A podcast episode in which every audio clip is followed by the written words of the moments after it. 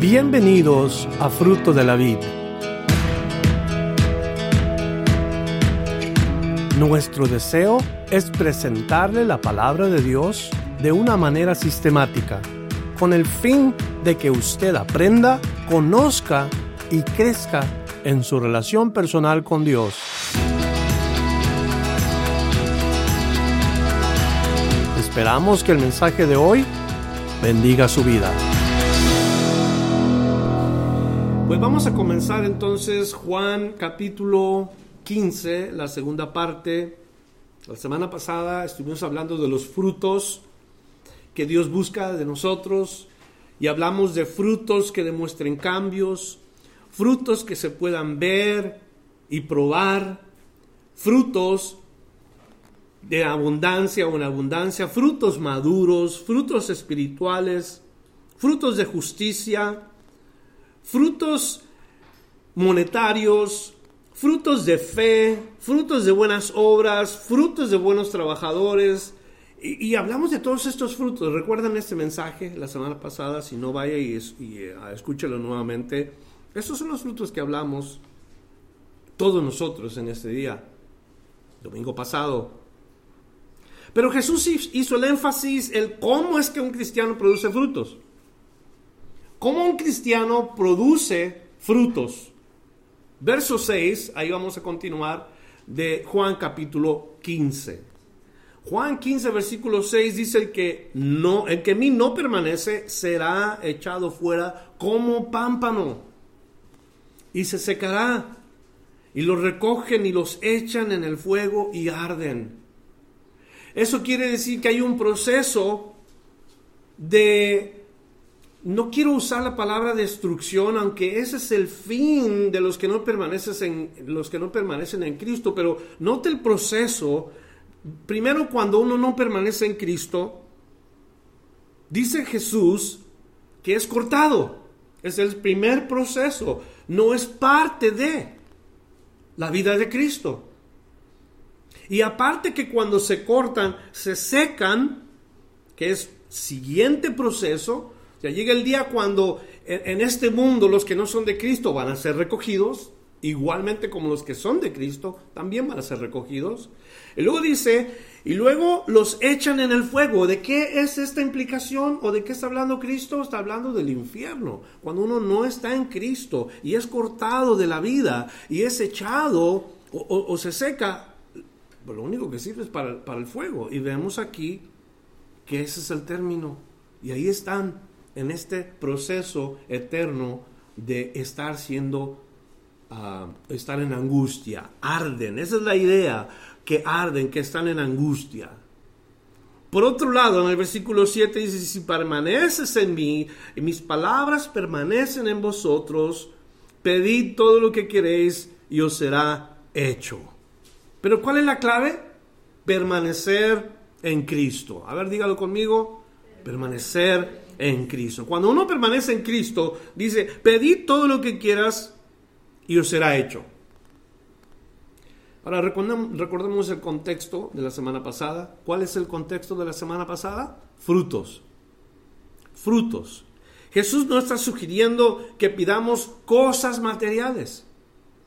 No está hablando Jesús de buscar mejores trabajos, aunque esto es bueno y aunque es ah, algo que pudiéramos hacer, no está sugiriendo Jesús eso. Una mejor posición, no, el contexto del versículo que acabamos de leer es los frutos o son los frutos.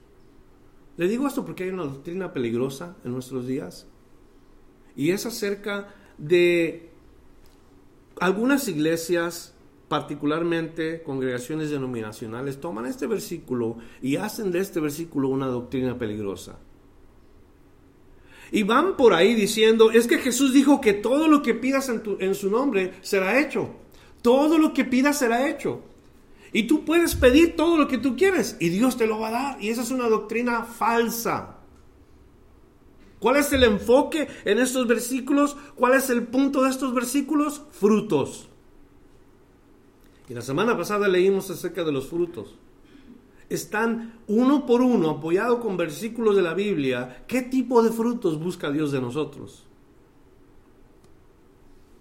Dice la, la gente que enseña esta doctrina, tú pide lo que quieras, un carro del año, pídelo, pídelo, Dios te lo da. Jesús dijo que se lo pidas y Él te lo va a dar. Y eso no es lo que habla Jesús en estos versículos.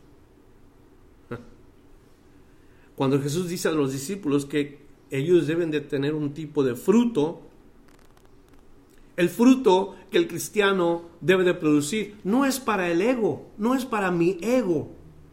El fruto que un cristiano debe de producir es para alguien más, no para uno. Y qué triste cuando esa doctrina lo que enfoca a la persona en que crea es que es para ti, el fruto es para ti, tú tienes que pedir para ti.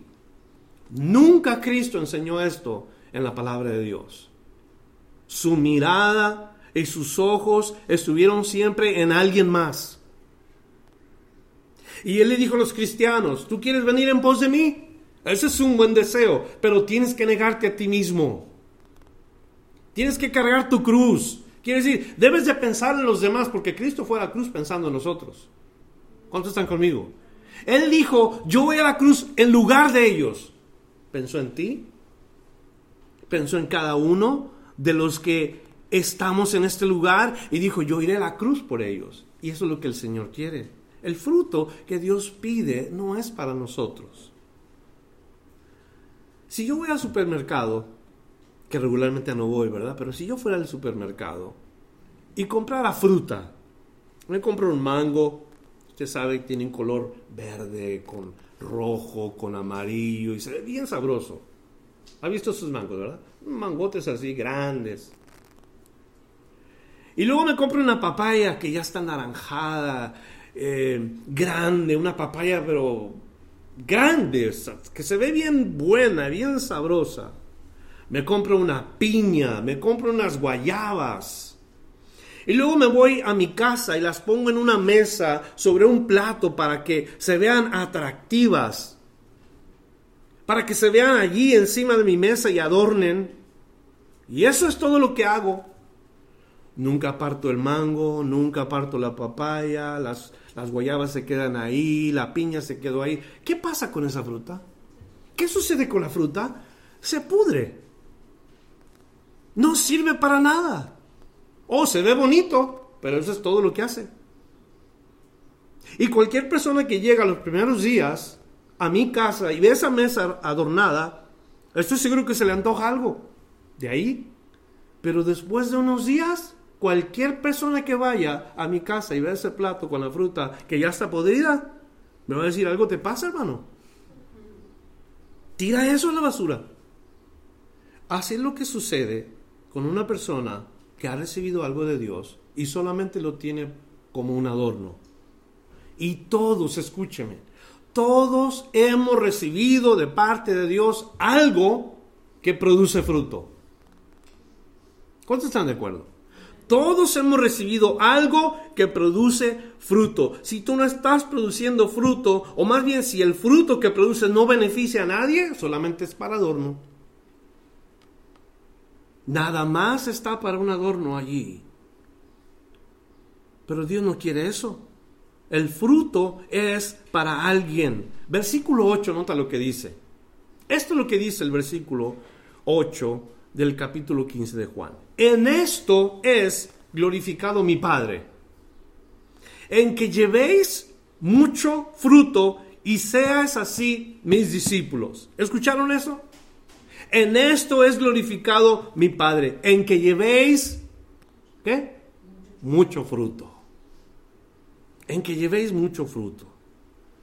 Denle una repasada a la lista de los frutos que se dieron la semana pasada. Porque eso es lo que espera ver Dios de sus hijos.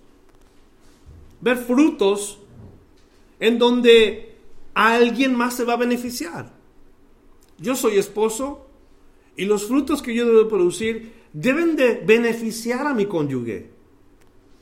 Deben de beneficiar a mis hijos, deben de beneficiar a mi congregación, deben beneficiar a los demás. Los frutos que yo debo de producir. ¿Para qué? ¿Cuál es la intención de que yo debo de producir frutos para alguien más? Los frutos que tú produces son para el beneficio de alguien más. Pero ¿para qué la pregunta? En esto es glorificado mi Padre, en que llevéis mucho fruto. Y vamos a aprender hoy que el mayor propósito de tu vida, el mayor deseo que tú debes de tener como cristiano, no es el éxito, no son las riquezas, ni el obtener la carrera tal, ni para ti, ni para tus hijos, ni para nadie. Todas esas cosas tienen su lugar, pero como cristianos, ni siquiera ser bien espiritual es lo que más importa. ¿Qué es lo que más importa en la vida de un cristiano? Ahí le va, escríbalo, glorificar a Dios. Eso es lo más importante que tú y yo debemos de buscar, glorificar a Dios. Si hay un tema que vamos a ponerle a este mensaje, así se llama el tema, glorificar a Dios. Y ojalá que cada cristiano que esté escuchando no nada más vaya a la iglesia y estudie y escuche un mensaje, un sermón, una enseñanza. La idea de ir a este lugar, la idea de estar en este lugar es para que tu vida glorifique a Dios.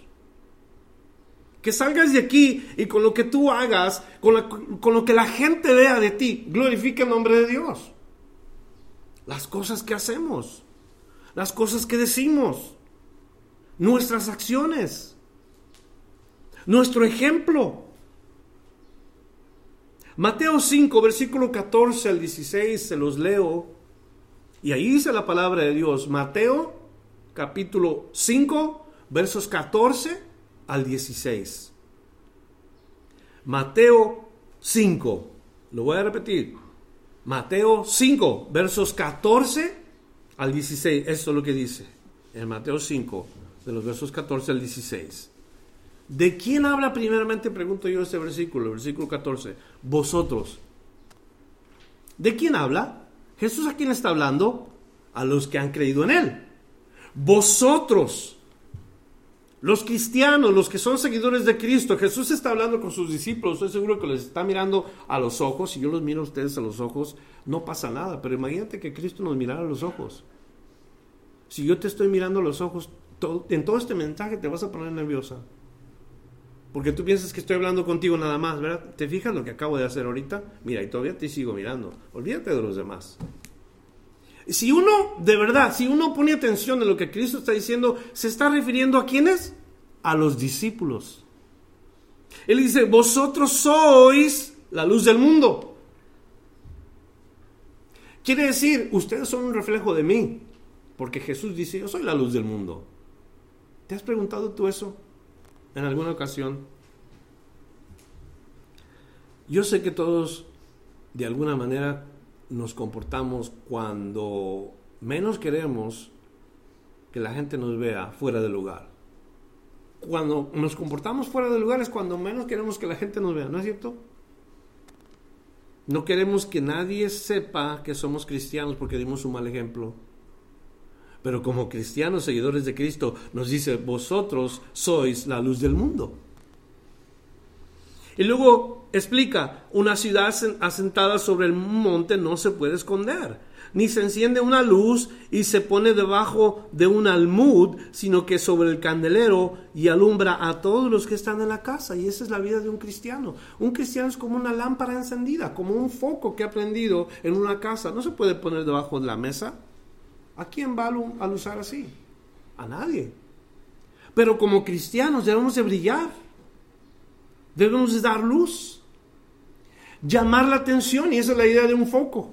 Llamar la atención. Algunas veces no queremos llamar la atención a cosas negativas. Y eso es lo que hace la luz. Atrae lo negativo inmediatamente. Cuando un cristiano está en medio de un lugar, lo negativo es lo primero que se atrae. Es como ese, ese foco en la oscuridad. Si llega al atardecer, ¿qué es lo primero que llega a los focos cuando comienza a atardecer? ¿Qué, qué sigue a esa luz? Los insectos, el zancudo, las palomitas esas que andan volando, que parecen hormigas con alas. Todos esos insectos buscan la luz. ¿Por qué? Porque una está calientito, la otra les atrae ese, esa, eso brilloso. Un cristiano que está prendido todo el tiempo va a atraer a las personas que tienen una, una algo negativo, que no creen igual. En el trabajo estamos y la gente que, que no cree lo que nosotros queremos son los primeros que te dicen algo. Atraes a la gente que tiene un, un pensamiento negativo acerca del cristianismo, porque tú no crees lo que ellos creen. Eso es lo que hace la luz. Vosotros sois la luz del mundo. No te escondas debajo, sino que sal arriba para que alumbres a todos los que están en casa. Ahora escucha el verso 16. Así alumbre vuestra luz delante de los hombres para que vean vuestras buenas obras y glorifiquen a vuestro Padre que está en los cielos. ¿Qué le parece este versículo? Cristo mismo dice exactamente lo que debe de suceder cuando nosotros hacemos algo y la gente nos mira. Jesús dice que cada cosa que hagamos, una buena obra, no es para nuestro ego. Es un fruto que estamos produciendo y está beneficiando a otras personas, pero para la gloria de Dios. No para que nos den crédito a nosotros, ni para que nos levanten más alto o nos aplaudan o nos halaguen. Los cristianos ah, no se agradan a sí mismos. Cualquier cristiano que va a la iglesia a aprender la palabra de Dios la aprende con el propósito de traer gloria y honra al nombre del Señor. Porque el fruto que se espera cuando salimos afuera, eso debe de hacer. Otra vez repito, los cristianos no se agradan a sí mismos. Y todo lo que hacen debe de tener la intención de glorificar a Dios. Tu vida, mi vida, debe de glorificar a Dios. Aún lo que comemos y aún lo que bebemos. ¿Lo han leído la palabra de Dios? Le voy a la escritura, 1 Corintios 10, versículo 31. Escriba la escritura, yo se la voy a leer. 1 Corintios capítulo 10 y el verso 31. ¿Qué dice ese versículo? Dice así. Si pues coméis o bebéis o hacéis otra cosa, hacedlo todo para la gloria de Dios. ¿Escucharon eso? Si comemos o si bebemos, hacedlo todo para la gloria de Dios. Ahora, mucha gente tuerce este versículo. Ahí está, querido cristiano, el por qué es que nosotros podemos tomar vino, el por qué es que nosotros nos embriagamos, porque la Biblia dice que podemos tomar todo lo que tomemos. Pero la pregunta no es si puedes tomar o no, la pregunta es si el tomar vino y embriagarte glorifica al Señor. ¿A quién glorifica al Señor que tú te embriagues y que tú metas a tu cuerpo eso? ¿A quién glorifica? A uno mismo. Es para uno, es para el ego de uno. Jesús dice, ya sea que coman o que beban, háganlo para la gloria de Dios. Ahora, si no es para la gloria de Dios, no lo hagan. ¿Cuántos de ustedes piensan que las chuletas de puerco son buenas? Con salsita verde, sabrosas, ¿verdad? Pero come chuletas de puerco todos los días y verás lo que te sucede. ¿Qué va a pasar con tus arterias? ¿Y qué va a pasar con tu colesterol? ¿Y qué va a pasar con la presión de la sangre? Y todo eso tú te das cuenta después, cuando es muy tarde, que no fue muy bueno. Entonces, eso no fue algo muy sabio hacer. ¿Verdad? No, porque queremos una vida saludable, queremos una vida de verdad que agrade al Señor. Aún en lo que comemos, aún en lo que bebemos, tenemos que tener cuidado de que traigamos gloria y honra al Señor. Ahora, Jesús también dijo algo importante en estos versículos. Dice, y así seáis mis discípulos. Una, todos los cristianos deben de vivir para glorificar a Dios. ¿Estamos de acuerdo? Dos, nos dice la palabra de Dios, y así seáis mis discípulos. ¿Qué es lo que está implicando Jesús así aquí en estos versículos? en unos versículos dijo el Señor, en Juan 13:35, en esto conocerán todos que sois mis discípulos. ¿En qué? En esto conocerán todos que sois mis discípulos, si tuviereis amor los unos por los otros. Vuelvo a repetir eso porque ¿qué somos nosotros? ¿Qué, qué es como, como nosotros nos llamamos? Que la iglesia usa de términos. ¿Qué es como nos comunicamos nosotros en la iglesia? Como el mundo a veces dice, ah, tú eres de los hermanos. ¿Han oído eso? Ah, tú eres de la religión, de los hermanos.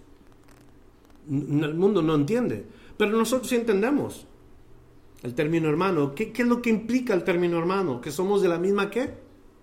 Familia. Somos del mismo padre, hermanos. Pero ¿qué sucede cuando en un grupo como el de nosotros hay hermanos que no se pueden mirar o que se caen mal? ¿Qué ejemplo vamos a dar? ¿Qué, palabras salen de nosotros con relación al hermano como para que digan, ah, mira cuánto lo ama, mira cómo se aman? ¿Sabes lo que dice la palabra de Dios? Dice, en esto conocerán que sois mis discípulos, en que os amáis los unos a los otros. Y Jesús cuando les dijo, una cosa que ustedes deben de hacer, glorifiquen al Padre con su vida. La segunda, muestren que el Padre está en ustedes amándose unos a otros. No comiéndose unos a otros, amándose unos a otros. No es cualquier tipo de amor el que tenemos que demostrar usted sabe. El mismo término que usamos para amor, lo usamos para cantidad de cosas en esta vida. Por ejemplo, yo amo los helados. Es el mismo término que yo puedo usar al decir yo amo a mi esposa.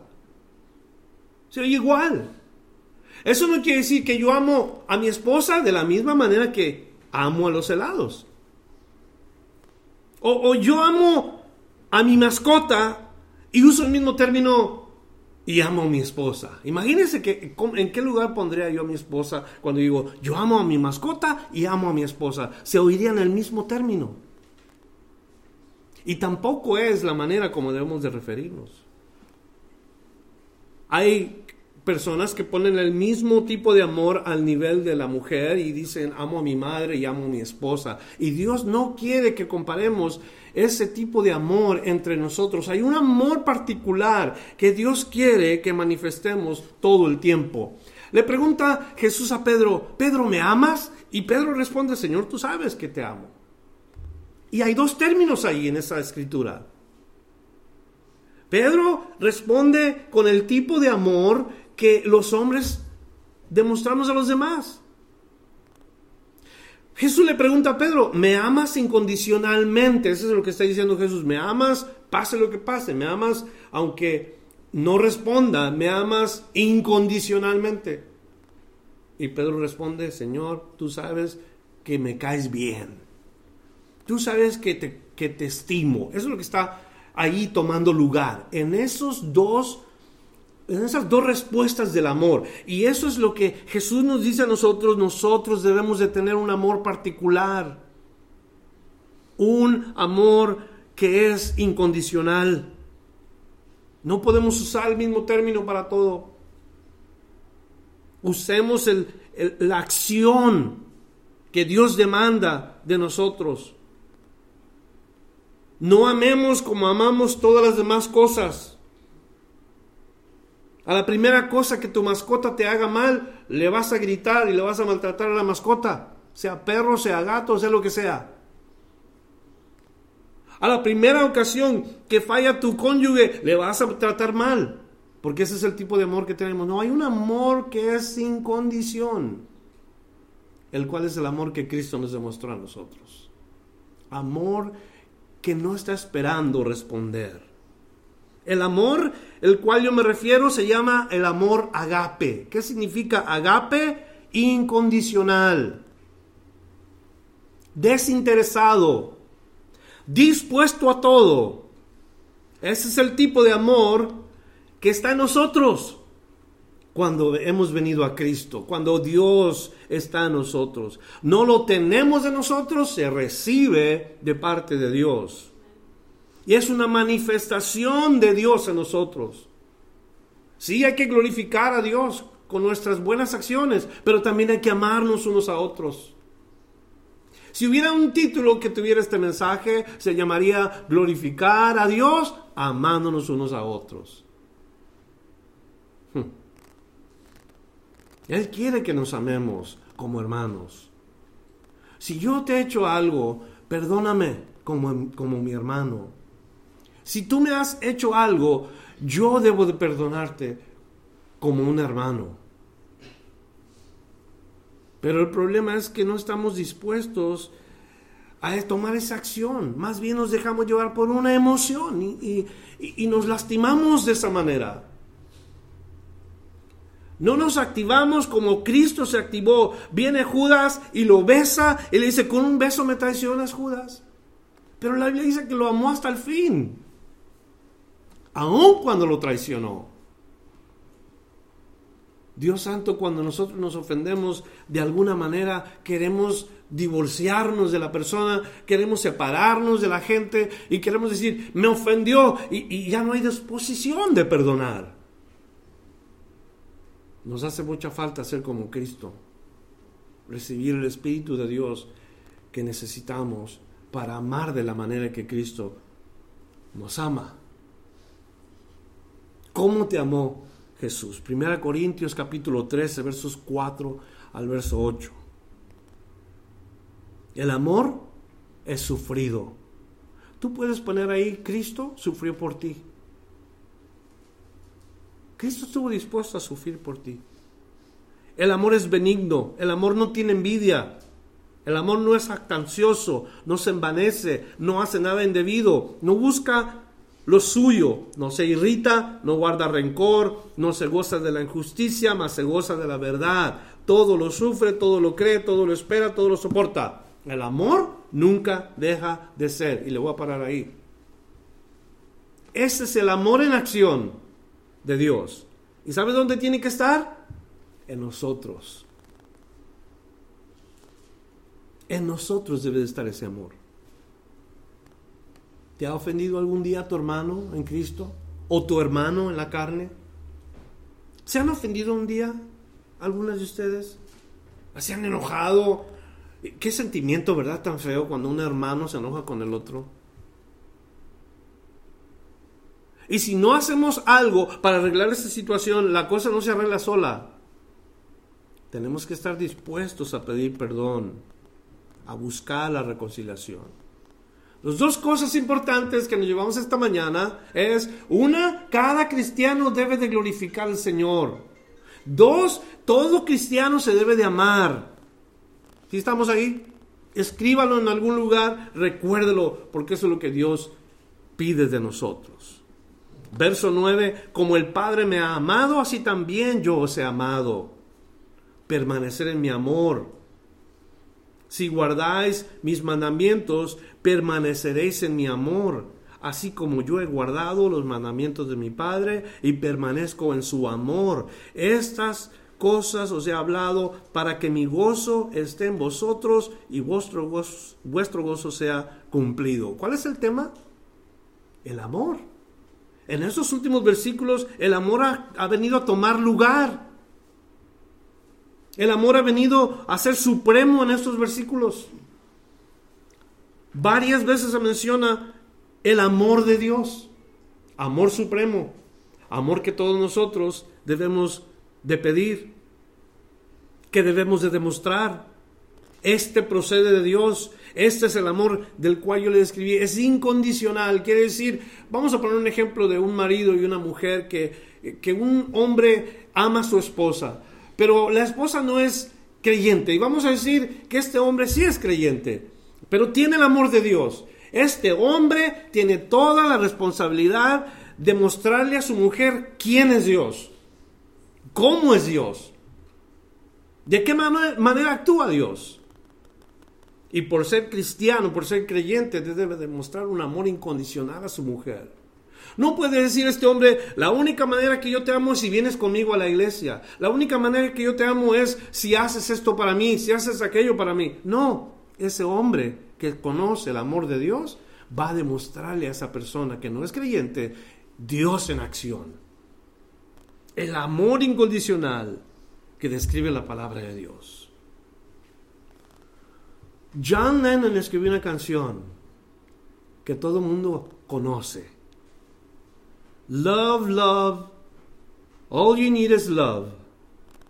Y cuando la cantan, la cantan contentos, pero no es el amor de Dios. Es un amor que es de este mundo. ¿Sabe la canción, verdad? ¿Cuál digo? Love, love, all you need is love. Pero no está diciendo, Dios, Dios, todo lo que necesitas es Dios. Una persona que no tiene a Dios no puede amar. Tres veces en este versículo se usó el término amor.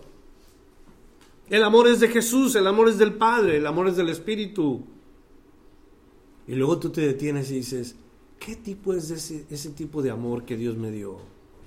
En primera de Juan capítulo 3, versículo 1, es la epístola que escribe el mismo escritor del Evangelio de Juan, y luego dice, mirad cuál amor nos ha dado el Padre para hacernos llamar hijos de Dios.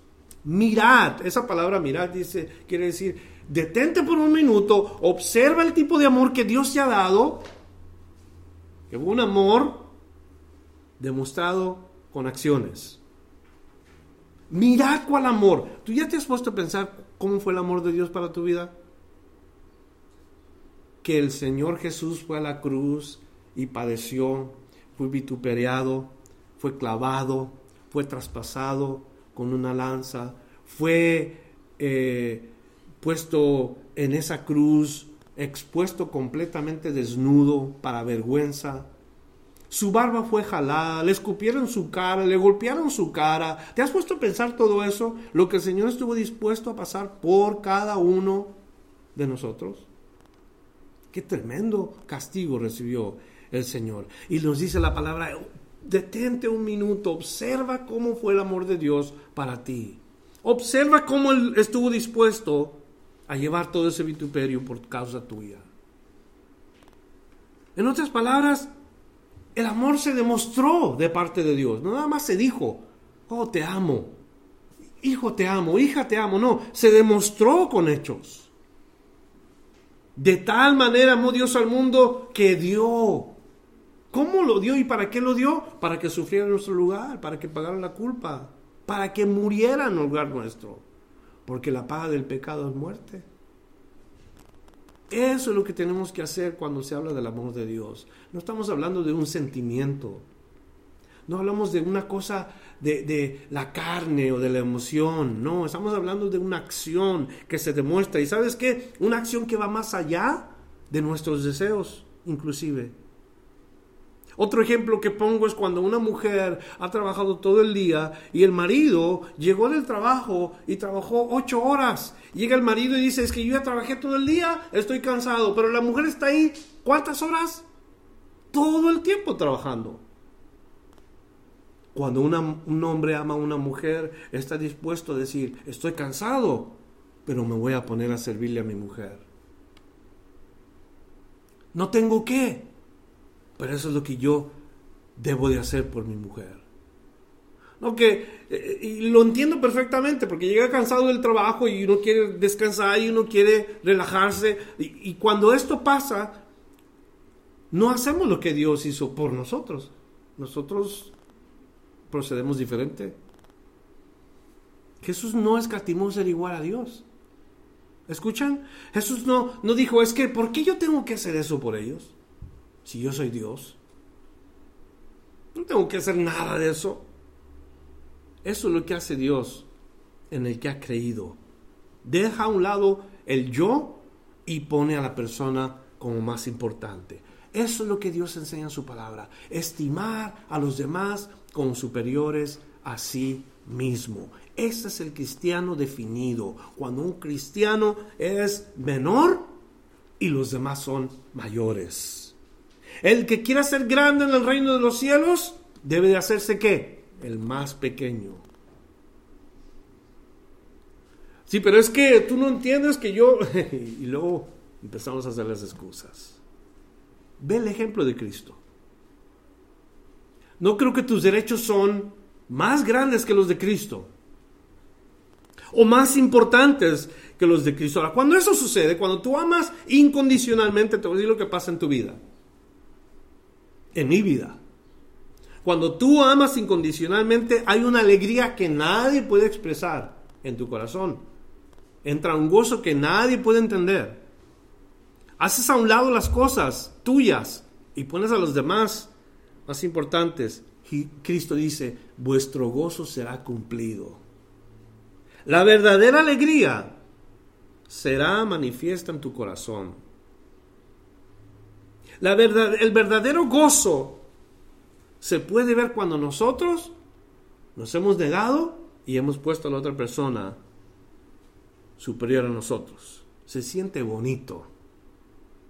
Se siente eh, paz en el corazón. Se siente que hemos hecho lo correcto, ¿sí o no? ¿Mm? Pero si siempre estamos queriendo sacar ventaja y la única manera que yo hago esto es si tú me das algo a mí en, regreso y estamos convenencieramente amando, entonces ni nos parecemos a Cristo, más bien nos parecemos a quién? ¿Quién quería ser grande? ¿Quién quería ser conocido? ¿Y quién quería el trono? ¿Quién quería eso? Dígalo, por favor, no tenga miedo. El diablo. En lugar de parecernos a Jesús, nos parecemos al diablo cuando estamos queriendo lo nuestro. Es que yo quiero ser como Dios, yo quiero ser grande, yo quiero el trono de Dios. Y cuando hizo esto el diablo, Dios lo expulsó del cielo porque no podía haber este tipo de pecado en el cielo. Y a veces actuamos así, queremos nuestro propio trono. Queremos nuestra grandeza y nuestro reino. Esa no es la manifestación de un verdadero cristiano. Un cristiano verdadero ama incondicionalmente. La iglesia vino a ser porque Cristo murió por ella. Se sacrificó por ella. Continuamos leyendo, dice el verso 12, este es mi mandamiento, que os améis unos a otros como yo os he amado. En otras palabras, tienes que estar dispuesto a sacrificarte. Verso 13, nadie tiene mayor amor que este, que uno ponga su vida por sus amigos. Y es verdad, no hay mayor amor cuando una persona está dispuesta a dar su vida por los, por los amigos. Ahí se manifiesta la verdadera amistad sincera, que no busca egoístamente. Verso 14, vosotros sois mis amigos si hacéis los que yo os mando. Ya no os llamaré siervos porque el siervo no sabe lo que hace su Señor, pero os he llamado amigos, porque todas las cosas que oí de mi Padre os las he dado a conocer. No me elegisteis vosotros a mí, sino yo os elegí a vosotros y os he puesto para que vayáis y llevéis fruto y vuestro fruto permanezca para que todo lo que pidieres en el Padre en mi nombre, Él os lo dé. Esto os mando que os améis unos a otros. No te el énfasis. ¿Para qué queremos nosotros estar escuchando cada rato que os améis unos a otros? Que os améis unos a otros. ¿Por qué es que repite la palabra de Dios esto? Porque es importante aprenderlo. Y es importante enfatizarlo. Una iglesia de 10.000 personas, donde nadie se conoce, es difícil que tú puedas saber si se aman unos a otros o no. Pero una iglesia pequeña como la nuestra, donde nos conocemos por nombre, sabemos lo que hacemos de trabajo, sabemos, eh, o sea que nos tenemos un poquito más de intimidad, ahí es cuando se ve de verdad qué tanto estamos conectados los unos con los otros. ¿Qué tanto de veras conocemos a la persona como para decir, oh, es que yo amo a esta persona en el amor de Cristo? Aprecio lo que hace en el amor de Cristo. Su consagración, su vida, su constancia, su entrega. Yo sé quién es esta persona. Yo entiendo esa capacidad, esa entrega, esa devoción. Yo la entiendo porque la he visto. Pero cuando no, cuando son miles y miles de personas, así como entra la gente, así se va. Y nadie sabe nada de nadie. El jueves pasado vino una hermana en Cristo que le facilitamos el estacionamiento, son de aquí de los departamentos de al lado, y les iban a poner el, pavimento y ella pidió que si les dejábamos usar el estacionamiento de la iglesia. Y le dije, con, con mucho gusto. Gloria a Dios porque pudieron usar este lugar para una necesidad. Pero ella dijo algo interesante. Dice, yo les he dicho a la gente de los departamentos que vengan aquí a la iglesia. Están aquí a un lado. Son flojos. La gente no quiere venir. Pero a mí se me hace tan bonito porque llegó el jueves, el miércoles, perdón, y no estuvo la iglesia como está ahorita, que no somos los que estamos. Había tal vez ni una cuarta parte. Pero dice, yo les digo que es bien bonito cuando una iglesia es pequeña porque la gente habla contigo. La gente te conoce. Cuando no, cada quien por su lado. Ni te mira, ni te saluda, ni nada de cada quien por su lado. Qué bueno que nos podemos conocer nosotros, saludarnos a la salida, saber cómo te llamas personalmente. A todos ustedes los conozco por nombre. Y todos ustedes me conocen por nombre. Ustedes conocen a todos los que están aquí por nombre. Haga lo posible por conocer a la gente por nombre. Pero es bien importante cuando hay esa conexión. Y eso es lo que dice el Señor. ¿Por qué es tan importante el punto del amarnos los unos a los otros? Porque se repite la palabra de Dios para que aprendamos esto hace énfasis la palabra de Dios. Es un mandamiento, no es una opción. Porque a diferencia de los diez mandamientos, ese no tiene un aspecto negativo. No matarás. No desearás la mujer de tu prójimo. Eh, no tendrás dioses ajenos. No codiciarás. O sea, todo eso es aspecto negativo. Pero aquí Jesús dice, amaos los unos a los otros. Es positivo el aspecto. Es bueno ese aspecto. Y el mandamiento de Cristo no es gravoso, o sea, no es difícil de llevar a cabo. Si fuera difícil, Dios no nos lo hubiera pedido. O si fuera imposible, pero se puede amar a una persona en el nombre del Señor. Ese mandamiento nuevo de Jesús para sus seguidores es lo único que Dios desea para que el Señor sea glorificado. Fíjese qué bonito dice algo más importante, no me elegisteis vosotros a mí. ¿Cuántos de ustedes han, aceptado a Cristo? ¿Cuántos de ustedes ya han aceptado a Cristo? Y la pregunta no es correcta. ¿A cuántos de ustedes ha aceptado al Señor? En las iglesias se dice, ¿ya aceptaste a Cristo? Ya, caray, yo no sabía que Él me tiene que aceptar a mí. Yo no sabía que yo lo tengo que aceptar a Él. Yo lo debo de confesar a Él como mi Señor y mi Salvador, pero aceptarlo yo a Él, no, es al revés. Dios me tiene que aceptar a mí. Dios debe aceptarme a mí. Eso ya cambia todo. Yo soy pecador y el hecho de que Dios me acepta a mí me hace pensar cómo me ama Dios. Él nos acepta a nosotros. Gran diferencia. Tú fuiste aceptado por Dios. Por eso vas al cielo. Por eso es que ahora recibes esa bendición de parte de Dios. Llévate esto a casa. Que tu vida glorifique a Dios. Y la segunda manifestación para que Dios sea glorificado es que nos amemos los unos a los otros. Vamos a orar y vamos a pedirle al Señor que ese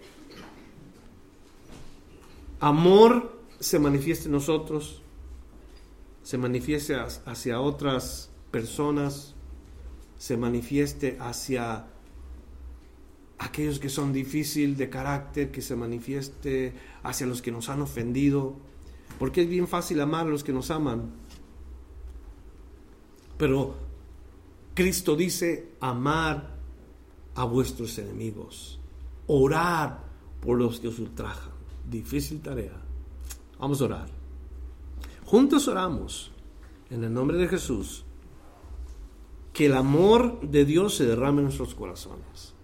Dios derrama tu espíritu sobre tus hijos para que te glorifiquen y para que manifiesten esa vida de amor que tienen los hijos de Dios los unos para los otros. Haz que nuestro ejemplo resplandezca, Señor, en este mundo y que aquellas personas que nos ven cuando nos pregunten podamos con toda certeza y con toda confianza decir es porque el amor de Dios está en mi vida. Es porque el amor de Dios fue derramado en mi vida. Te ruego, Padre, que si hemos ofendido, si hemos fallado contra el hermano, contra la hermana, que tú nos perdones primeramente y que puedas poner en el corazón de aquel a quien se ofendió el perdonar como Cristo perdonado. Si nosotros hemos sido ofendidos, perdonar sin condición, perdonar como el Señor nos ha perdonado, amar como el Señor nos ha amado. Te damos gracias, Señor, nuevamente por esta palabra que llena nuestro corazón. Enséñanos pues ahora a que con nuestras acciones tu nombre sea glorificado y toda la gloria y toda la honra sea para ti. En el nombre de Jesús. Gracias por escuchar la enseñanza de hoy. Visítenos en frutodelavid.com para escuchar más mensajes, para obtener las notas del estudio y para comunicarse con nosotros. Que Dios le bendiga abundantemente.